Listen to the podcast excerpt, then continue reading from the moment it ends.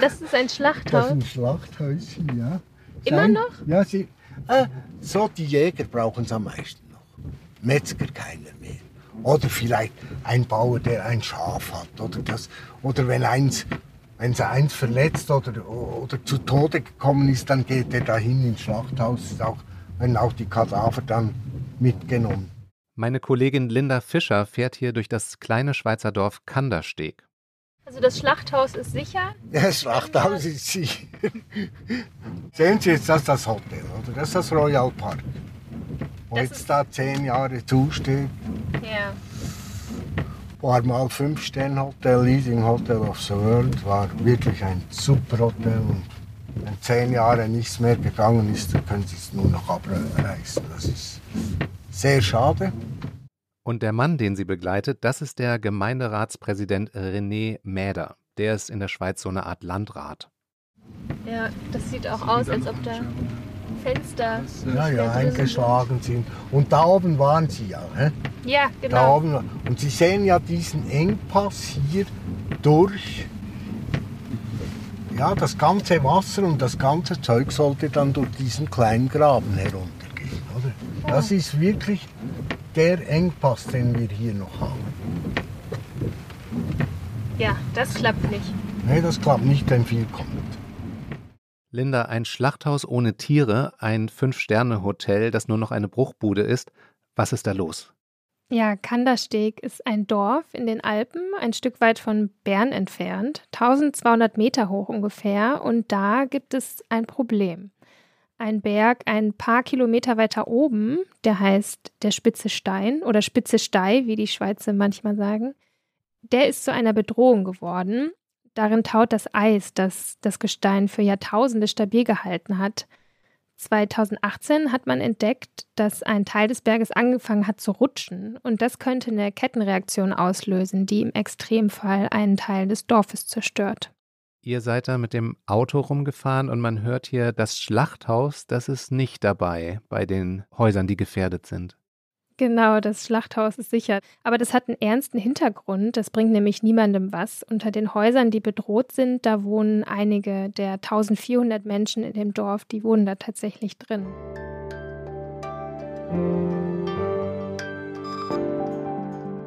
Ich bin Max Rauner und Sie hören Woher weißt du das von Zeitwissen. In dieser Folge geht es um das vermeintlich ewige Eis, den Permafrost. Was passiert, wenn dieses Eis gar nicht mehr ewig ist, sondern durch die globale Erwärmung auftaut? Diese Frage fühlte sich lange Zeit weit weg an. Da gab es die Nachrichten über Häuser am Polarkreis, die plötzlich im Boden versinken. Aber so wie Hitzewellen und Sturzfluten rückt uns auch diese Folge des Klimawandels näher auf den Pelz. Es könnte sogar sein, dass man beim nächsten Urlaub in den Bergen buchstäblich darüber stolpert. Am Ende dieser Folge haben wir wie immer die unmögliche Kolumne von Christoph Drösser und da geht es um die Frage, warum der Wind in unseren Breiten immer schwächer weht. Linda, du warst im ewigen Eis, musstest dafür aber gar nicht so weit reisen. Genau, das ewige Eis habe ich bei meiner Recherche nicht ganz persönlich aus nächster Nähe anschauen können. Dazu hätte ich den Berg dann doch noch ein paar hundert Meter weiter hochsteigen müssen. Aber den Berg, in dem das Eis steckt, den habe ich von weitem gesehen, wenn die Wolken das zugelassen haben. An dem Tag hat es ziemlich viel geregnet. Deswegen bist du auch nicht hochgegangen. Bin so nah gegangen, wie die Wanderwege es zugelassen haben. Ist das dann einfach ein Gletscher, den man von weitem sieht, oder wie muss man sich das vorstellen? Eigentlich sieht das aus wie ein ganz normaler Berg mit steilen Felshängen und auch ein bisschen Schnee drauf. Da sieht man von außen gar nicht so genau, dass da Permafrost drinsteckt, aber man kann ihn messen. Beim Stichwort Permafrost denke ich erstmal nicht an die Berge, sondern an Sibirien oder Kanada. Bei mir ist das genau andersrum. Vielleicht, weil ich so gerne in den Bergen unterwegs bin. Also Permafrost heißt erstmal nur, dass der Boden oder das Gestein dauerhaft gefroren ist, also unter Null. Das kann weit im Norden sein, aber auch weit oben in den Bergen. Die Folgen, wenn der Boden taut, sind halt in Sibirien ganz anders als in den Bergen. In Sibirien stürzen nicht ganze Berghänge ein. Da sinken dann Dörfer in den Boden ein, weil der weich wird, was auch nicht so toll ist. Was droht dem Dorf in der Schweiz ganz konkret? Kandersteg liegt am Ende eines Tals, an dessen Anfang, ein paar Kilometer vom Dorf entfernt, dieser Berggipfel ist. Und der bewegt sich jeden Tag um ein paar Zentimeter nach unten. Von dem Fall hatte ich vergangenes Jahr gehört, als ich auf einer wissenschaftlichen Konferenz über Berge teilgenommen habe. Da haben Forscherinnen und Forscher darüber diskutiert, weil sich in dem Dorf durchaus auch eine besondere Situation ergeben hat. Die wissen nämlich davon und rechnen damit, dass irgendwann eine riesige Menge Gestein auf einmal der Schwerkraft nachgibt. Was heißt irgendwann? Naja, das kann in fünf Minuten sein oder auch in fünf Jahren. Das lässt sich nur schwer vorhersagen. Und was heißt riesige Menge Gestein? Wie viel ist das? 20 Millionen Kubikmeter Fels, das ist das, was in den Risikoanalysen, die Fachleute über das Dorf erstellt haben, so immer erwähnt wird. Wie viel das ist, kann man sich wahrscheinlich nicht so richtig vorstellen. Ich habe mal ein Gleichnis von einem Forscher gelesen, der sagte, wenn man das Gestein in Lastwagen füllt und hintereinander stellt, dann würden die einen Stau bilden zwischen Alaska und Feuerland. Wow, also von der Nordspitze Nordamerikas bis an die Südspitze Südamerikas. Und diese ganzen Massen an Gestein, die würden dann an einem Tag mit so einer Lawine ins Tal rutschen. Dass alles davon auf einmal rutscht, das ist sehr unwahrscheinlich, aber Teile davon können eben jederzeit kommen. In den Analysen steht, es sei wahrscheinlich, dass einige hunderttausend Tonnen abstürzen können und dass mehrmals ungefähr eine Million Tonnen herunterkommen. Das gilt immer noch als möglich. Wow, da sind auch ziemlich viele Lastwagen dann. Ja, sowas ist in den Alpen tatsächlich schon mal passiert, diesen Sommer erst. Da sind in den Tiroler Alpen eine Million Tonnen Fels ins Rutschen gekommen. Am Fluchthorn, so heißt der Berg. Und der ist dadurch tatsächlich um 19 Meter kleiner geworden. Hm. Das passiert jetzt nicht ständig, aber durchaus hin und wieder. Werden durch den Klimawandel solche Abstürze häufiger? Das kann man tatsächlich nicht so klar beantworten, vor allem weil wir Berge noch nicht so lange beobachten können einfach. Viele Abstürze, die werden auch gar nicht wissenschaftlich so richtig untersucht, deswegen ist es einfach schwer zu messen. Aber es ist plausibel, dass es mehr werden. Und ich habe für meine Recherche mit Nils Hählen gesprochen. Er leitet die Abteilung Naturgefahren des Kantons Bern. Im Fall von Kandersteg wissen wir, dass ein großer Teil der Bergflanke mit Permafrost durchsetzt ist und dass diese Permafrost sich in den letzten Jahren, Jahrzehnten stark erwärmt hat, degradiert und durch das äh, die Klüfte nicht mehr eisversiegelt sind. Und das führt dann dazu, dass mehr Wasser in den Untergrund eindringen kann und die Bewegung antreibt. Permafrost, das funktioniert wie ein Lückenfüller. Das Eis stopft Risse, Klüfte, kleine Lücken im Gestein, in die sonst immer wieder Wasser sickern würde. Und je mehr Wasser sich durch Gestein bewegen kann, desto eher kann das schließlich dafür sorgen, dass da ein Hang einfach ins Rutschen kommt. Ob das der einzige Faktor ist, der dazu geführt hat, dass wir jetzt in einer Krise sind, das lässt sich fast nicht bestimmen, weil wir den Zustand der Bergflanke vor 50, 100, 500 Jahren nicht kennen. Damals äh, hatte es keine Messungen und das macht es eben schwierig, das genau einzuordnen. Für das Gefahrenmanagement ist diese Frage eigentlich nicht so entscheidend. Also wir wissen jetzt einfach, wir haben dort ein Problem, müssen handeln. Die große Sorge in Kandersteg ist, dass eine riesige Menge Gestein, die einmal runtergerutscht ist, sich dann in Kombination mit sehr viel Wasser, zum Beispiel von sehr viel Regen, zu einer Mure formen kann. Das ist so eine Art sehr flüssige Schlammlawine und die kann im schlimmsten Fall bis ins Tal rutschen. Wo dann das Dorf steht. Genau. Kann man sich davor irgendwie schützen? Es gibt ein Frühwarnsystem. Auf dem Berg sind Messgeräte installiert, die Alarm schlagen, sobald sich ein Problem andeutet, sozusagen. Man geht davon aus, dass dann etwas Zeit bleibt für Evakuierungen. Und vor dem Dorf wurden außerdem Dämme und ein großes Stahlnetz installiert, um so eine Mure zu bremsen, sobald die kommt. Und für den Fall, dass die Masse sich auf den Straßen verbreitet, gibt es noch so mobile Hindernisse, die dabei helfen sollen, die Ausläufer der Schlammlawine wieder in einen Bach zu schieben. So wie ein Trichter quasi. Genau. Also ich bin eher im Flachland aufgewachsen und kein Experte für Muren, aber Stahlnetz und mobile Hindernisse, das klingt jetzt nicht so beruhigend. Ja, mein Eindruck war, wer sein Leben in den Bergen verbringt, der ist irgendwie schon daran gewohnt. Also die Leute wissen, das gehört irgendwie dazu. Ja, ich sage immer, die Leute hier haben keine Angst, die haben Respekt. Und das hat man von der Natur aus sowieso, weil wir haben Lawinenabgänge, wir haben Hochwasser in den Alpen, manchmal durch äh, starke Regenfälle, da kommen plötzlich Bäche daher, wo man gar nie gedacht hat. Das weiß man mittlerweile.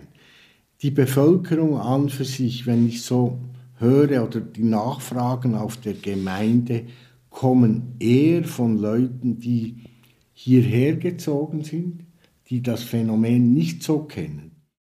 Aber man muss schon sagen, dieser spezielle Fall schränkt die Leute ein. Also Tourismus ist dort wahnsinnig wichtig für die Wirtschaft und damit auch die Wanderwege, die wegen der spitzen Steil zum Teil gesperrt sind.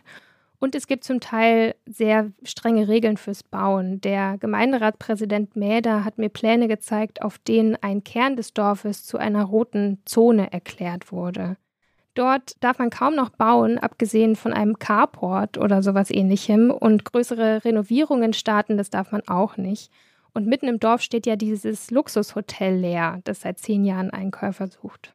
Wie viele Orte in den Alpen sind durch das Auftauen des Permafrosts gefährdet? Kann man das sagen?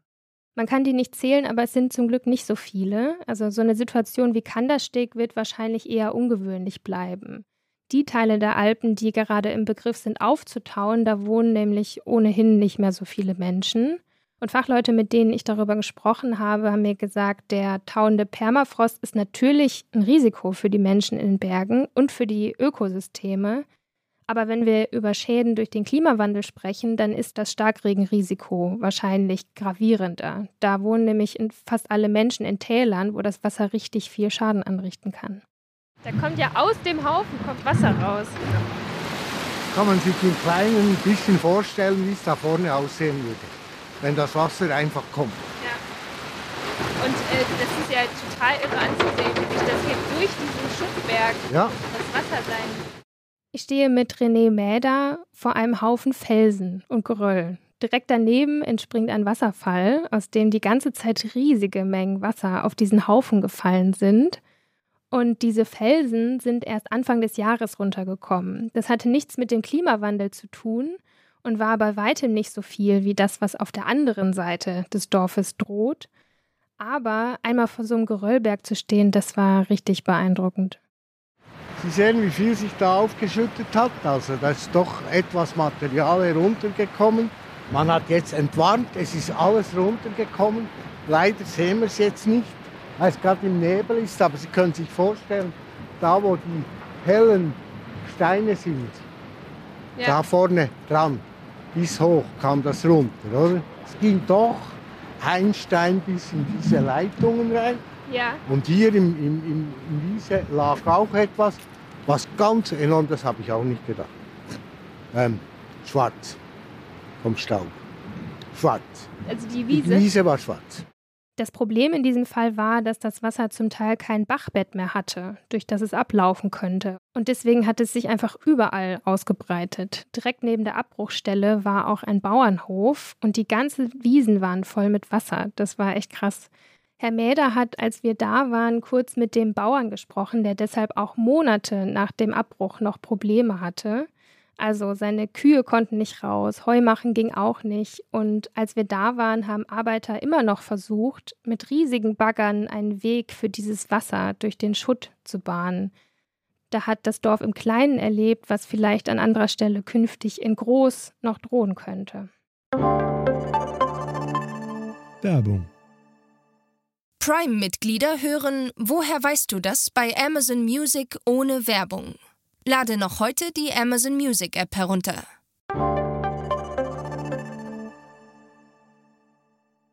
Übrigens, Max, weißt du, wo es in Deutschland Permafrost gibt? Also Hamburg sicherlich nicht, das weiß ich ziemlich sicher. Ich würde sagen, da, wo Deutschland am höchsten ist, Zugspitze. Korrekt. Zum einen auf der Zugspitze, also in den besonders hohen Bergen. Dessen Gipfel liegt bei 2962 Metern. Das ist übrigens auf der gleichen Höhe wie der Spitze Stein und insgesamt ungefähr der Höhenbereich, der in den Alpen gerade auftaut. Das heißt, die Zugspitze könnte auch mal irgendwann abrutschen? Ich habe jetzt nichts davon gehört, dass dieses Risiko da wäre. Ich drücke auch die Daumen, dass das noch so bleibt. Und es ist ja auch kein Muss. Also ein Berg muss jetzt nicht einstürzen, weil darin Permafrost taut. Aber es gibt noch einen Ort, auf den du wahrscheinlich niemals kommen wirst. Der liegt in Hessen. In Hessen. Ja, genau. Ich fand es total witzig, deswegen habe ich es mitgebracht. Es gibt dort einen Berg in Dornburg, das liegt ungefähr auf halbem Weg zwischen Bonn und Frankfurt. Und da gibt es ein sehr seltenes Phänomen. Ein Teil des Bergs besteht nämlich aus einer Geröllhalde, die eine Neigung von ungefähr 25 Grad hat. Das ist ziemlich steil, würde ich sagen. Mhm. Und auf dem wächst kaum was. Da gibt es keine Vegetation oder so. Und diese Kombination sorgt für etwas, das sich Kamineffekt nennt. Das hat etwas damit zu tun, dass im Winter eine besondere Luftzirkulation entsteht und durch die vielen Lücken in dem Geröll kann sich metertief ewiges Eis bilden. Und das taut auch im Sommer nicht vollständig auf, weil dieser Gesteinshaufen auch eine isolierende Wirkung hat. Wow, das ist dann also wie eine Tiefkühltruhe der Natur. Klingt sehr schräg für mich. Vor allem Kamineffekt habe ich jetzt immer mit heißen Temperaturen verbunden. Woher weißt du das? Ich bin auf einer Infoseite des Deutschen Wetterdienstes darauf gestoßen und habe dann nochmal mich näher eingelesen. Das ist jetzt aber auch wirklich sehr vereinfacht erklärt gewesen. Okay, wir verlinken dann die ausführliche Erklärung in den Show Notes. Genau. Aber für alle, die mal in Hessen sind, ich glaube, dieser Eisstollen, der ist bestimmt ein Besuch wert. Also, in Deutschland ist Permafrost bis auf diesen Ort und die Zugspitze kein großes Thema. In den Alpen können Berge ins Rutschen geraten, wenn der Permafrost taut. In Sibirien und Kanada können Dörfer im Boden versinken. Du hast noch mit einem Experten über die globale Perspektive gesprochen. Ja, das ist Moritz Langer vom Alfred Wegener Institut und der weiß, welche riesigen Landflächen dauerhaft gefroren sind. Da muss es gar nicht so kalt sein wie im Winter in Sibirien. Permafrost bezeichnen wir alles, was eingefroren ist, also Bodenmaterial oder Gestein, was länger als zwei Jahre am Stück eingefroren ist. Und Permafrost tritt damit fast in allen Regionen auf, in denen wir so Temperaturen, durch Jahresdurchschnittstemperaturen von minus ein, minus zwei Grad Celsius haben. Das heißt, es kann im Sommer durchaus sehr warm werden, über 0 Grad Celsius. Und es kann im Winter wird es dann dementsprechend sehr, sehr kalt. Insgesamt haben wir Permafrost ähm, auf der Erde so eine Fläche zwischen 12 und 17 Millionen Quadratkilometern. So zum Vergleich, Europa bedeckt eine Fläche von ungefähr ähm, 10,5 Millionen Quadratkilometer. Also das ist eine riesige Fläche, die wir, wenn wir über Permafrost sprechen. Dieser dauerhaft gefrorene Teil des Bodens kann bis zu 700 Meter tief gehen. Und da dauert es natürlich wahnsinnig lange, bis der aufgetaut ist. Was sich Fachleute in ihren Studien meistens anschauen, sind die oberen drei Meter. Die sind bedeutend, weil wenn die auftauen, hat das schon weitreichende Folgen für die Umwelt. Permafrost wirkt wie so ein, wie ein Wasserstauer. Es ist wie eine Teichfolie, wenn man so will, sehr nah an der Oberfläche. Der Boden ist eingefroren, Wasser kann nicht tiefer in den Boden einsickern. Das ganze Wasser, das über Niederschlag und Schnee in die Region kommt, bleibt sehr, sehr stark an der Oberfläche und es führt zu diesen Feuchtlandschaften, Feuchtgebieten in der Arktis. Und wenn der Permafrost dort auftaut, dann ändert sich der ganze Wasserhaushalt. Der Grundwasserspiegel sinkt. Und das wird natürlich dazu führen, dass sich die Ökosysteme, die wir dort vor, äh, vor Ort finden, sehr, sehr stark verändern. Die Ökosysteme sind sehr stark daran angepasst, wie die Wasserbilanz aussieht und wo sich der Grundwasserstand befindet. Und durch den Auftritt Permafrost wird sich das dann eben auch massiv verändern. Der tauende Permafrost ist auch für Menschen ein Problem, die auf dem festen Boden Häuser und Städte gebaut haben. Und er ist für den gesamten Planeten ein Problem, weil es da so einen Teufelskreis gibt. In den gefrorenen Böden ist nämlich sehr viel Kohlenstoff gespeichert. Das sind ungefähr, so als Zahl, 1600 Gigatonnen Kohlenstoff, die dort in diesen Böden gespeichert ist. Das ist ungefähr das Doppelte an Kohlenstoff, den wir aktuell in der Atmosphäre haben in Form von CO2. Und da stellt sich die Frage, wie viel von diesem Kohlenstoff, der jetzt im Permafrost ist, könnte unter Umständen auch in die Atmosphäre gelangen, wenn wir ihn jetzt auftauen. Und wenn wir ihn auftauen, passiert das, was in jedem Kühlschrank oder Gefrierschrank passiert, wenn die Sachen auftauen und man lässt es zu lange, lange rumliegen, dann fangen eben Mikroben an, diesen organischen Material zu zersetzen und es entsteht Methan oder CO2. Und das sind eben bekanntlich die Treibhausgase, die dann eventuell auch in die Atmosphäre gelangen und den Klimawandel zusätzlich anheizen. Dieser tauende Permafrost löst also etwas aus, das Fachleute positive Rückkopplung nennen. Das klingt jetzt netter, als es ist. Ganz vereinfacht gesagt bedeutet das, wenn wir die Erde erwärmen, stoßen wir Prozesse an, die die Erwärmung noch weiter treiben. Wie weit, das wissen wir eben nicht so genau. Aber das ändert nichts an der Tatsache, dass wir uns eigentlich mehr beeilen sollten, die Treibhausgase zu reduzieren. Und da ist ja auch noch in der Diskussion, ob das vielleicht ein Kipppunkt ist, der zu so einer beschleunigenden Entwicklung führt oder nicht. Da gibt es, glaube ich, auch demnächst im Weltklimarat ein Gutachten dazu. Linda Fischer war das mit einer Reportage über den Spitzenstein und das Dorf Kandersteg in der Schweiz. Den Artikel auf Zeit Online verlinken wir in den Show Notes.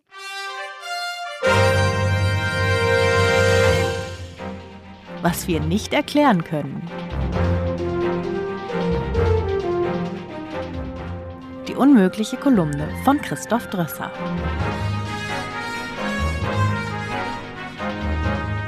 Heute, warum weht der Wind immer schwächer?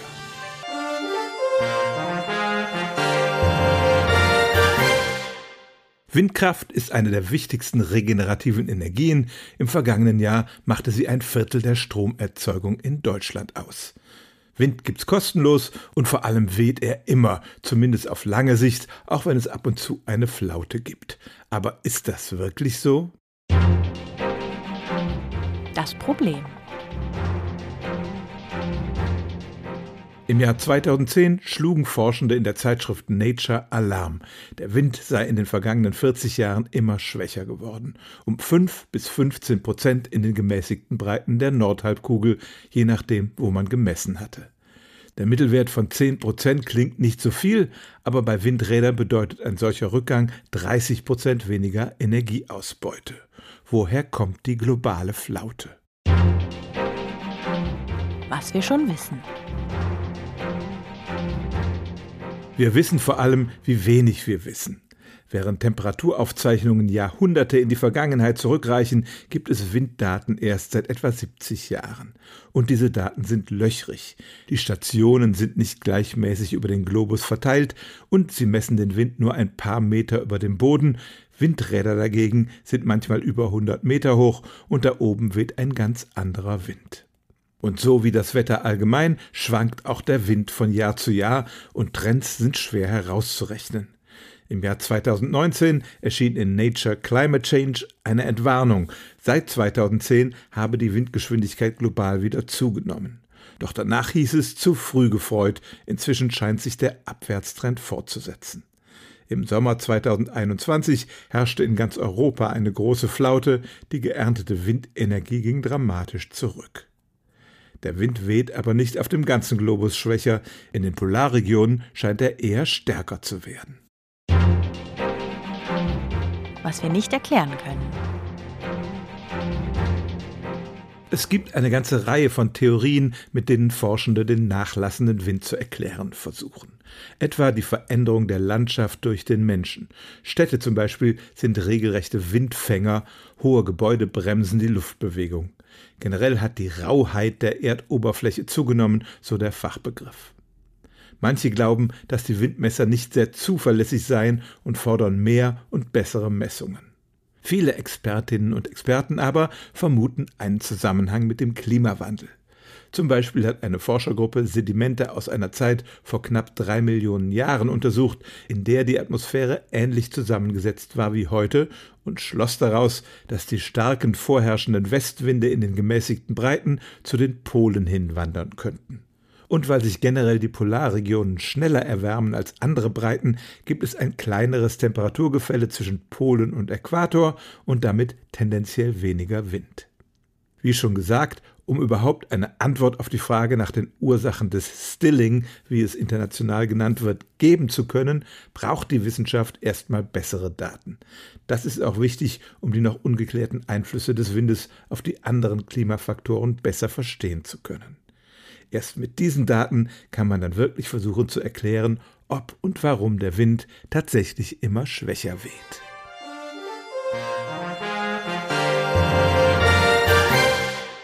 In Tibet liegt 3200 Meter über dem Meeresspiegel das Dorf Ritoma.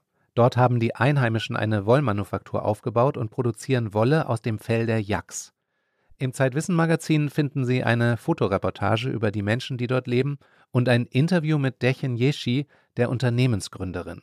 Sie sagt, meine Welt besteht vor allem aus Graslandschaft, man hat das Gefühl, als gäbe es nur Hügel und Wolken. Ein kostenloses Probeheft bekommen Sie unter zeit.de slash wissen-podcast. Wir freuen uns über Feedback an podcast.zeit-wissen.de. Das war der Zeitwissen Podcast. Ich bin Max Rauner. Bis bald.